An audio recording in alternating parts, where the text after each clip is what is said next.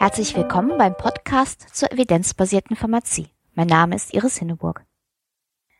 In dieser Folge des Podcasts geht es darum, wie man in der Apotheke am besten bei der Suche nach der bestverfügbaren Evidenz vorgeht. Die vorhergehenden Folgen des Podcasts haben sich mit der Frage beschäftigt, wie man Studien, Übersichtsarbeiten und Leitlinien bewertet, die einem in der Apotheke begegnen. Häufig ist es aber auch nötig, zu einer bestimmten Fragestellung selbst relevante Literatur zu suchen. Wichtige Tipps dazu erhalten Sie in dieser Folge. Bei vielen Fragen im Alltag liegt es nahe, erst einmal auf die Schnelle zu googeln. Wer das auch für Fragestellungen in der Apotheke versucht, stößt dabei schnell auf zwei Probleme. Zum einen gibt es in der Regel sehr viele Treffer, deutlich mehr, als man mit vernünftigem Aufwand auswerten könnte. Zum anderen ist die Qualität der gefundenen Informationen sehr unterschiedlich und meist nur schwer durchschaubar. Das Ziel der Literatursuche soll es aber sein, mit möglichst wenig Aufwand eine hohe Präzision zu erzielen, also genau die Literatur zu finden, die die Frage tatsächlich in ausreichendem Ausmaß beantwortet. Außerdem soll die Literatur so aktuell wie möglich sein und man soll sich auf sie verlassen können, weil sie unabhängig und transparent ist. Deshalb ist es für eine ressourcen- und nervenschonende Literatursuche wichtig, bereits im Vorfeld einige Überlegungen anzustellen. Das betrifft sowohl die Art der Literatur als auch die genaue Fragestellung. Welche Art von Literatur beantwortet meine Frage wohl am besten?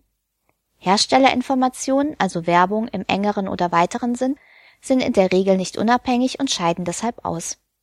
Lehrbücher, die zur Tertiärliteratur zählen, liefern zwar sehr prägnante Zusammenfassungen, sind in der Regel aber nicht aktuell genug. Oft enthalten sie auch Wertungen, die sich nicht immer klar von den Fakten trennen lassen. Geht es um die Frage nach der Größe von Therapieeffekten oder dem Nutzen einer präventiven Maßnahme, eignen sich deshalb am besten systematische Übersichtsarbeiten auf der Basis von randomisierten kontrollierten Studien, kurz RCTs. Auf einzelne RCTs lohnt sich meist nur der Blick, wenn es zu einer Frage keine systematischen Übersichtsarbeiten gibt oder diese nicht aktuell genug sind. Lautet die Frage dagegen bei dieser Krankheit besser Arzneimittel A oder B, ist ein Blick in evidenzbasierte Leitlinien sinnvoll. Geht es um den Nutzen sehr neuer Arzneistoffe, können auch die Bewertungen des Instituts für Wirtschaftlichkeit und Qualität im Gesundheitswesen kurz IQWIC hilfreich sein. Links zu den Bewertungen des IQWIC und zum deutschen Leitlinienportal gibt es in den Show Notes auf meinem Blog. Wo lassen sich jetzt systematische Übersichtsarbeiten zu meiner jeweiligen Fragestellung finden? Eine wichtige Recherchemöglichkeit sind medizinische Datenbanken. Sie lassen sich durchsuchen und enthalten die bibliografischen Angaben der jeweiligen Dokumente, meist inklusive einer Zusammenfassung dem Abstract. Bevor man in die konkrete Suche einsteigt, lohnt sich eine kurze Überlegung zur Suchanfrage. Also, welche Frage will ich eigentlich genau beantworten? Eine gute Hilfestellung dazu bietet das sogenannte Pico-Schema. Es besteht aus vier Komponenten, für die man sich jeweils ein gutes Suchwort in der Regel auf Englisch überlegen sollte. Das P steht für Patient oder Population. Um wen geht es eigentlich? Wie breit soll die Suche angelegt sein? Bei Therapiefragen zum Thema Arthrose könnte man sich beispielsweise fragen, geht es mir um Arthrose in einem bestimmten Gelenk, etwa Hüfte oder Knie, oder will ich etwas zur Arthrose an allen möglichen Gelenken wissen? Das I von PICO steht für Intervention. Für welche Therapie suche ich Informationen? Irgendein Mittel, das untersucht wurde? Oder nur nichtsteroidale Antiphlogistika? Oder nur Ibuprofen? C steht für Comparison, also die untersuchte Vergleichstherapie. Interessiert mich der Vergleich mit Placebo oder von Ibuprofen mit Glucosamin? O bedeutet schließlich Outcome, also den jeweiligen Endpunkt. Auch hier gibt es verschiedene Möglichkeiten, bei Arthrose etwa Schmerz, Behinderung im Alltag oder die Notwendigkeit eines Gelenkersatzes. Je breiter man die Suche anlegt, desto mehr Treffer wird man erzielen. Dann steigt aber auch das Risiko, dass man sehr viele nicht relevante Dokumente findet oder mehr, als man tatsächlich auswerten kann.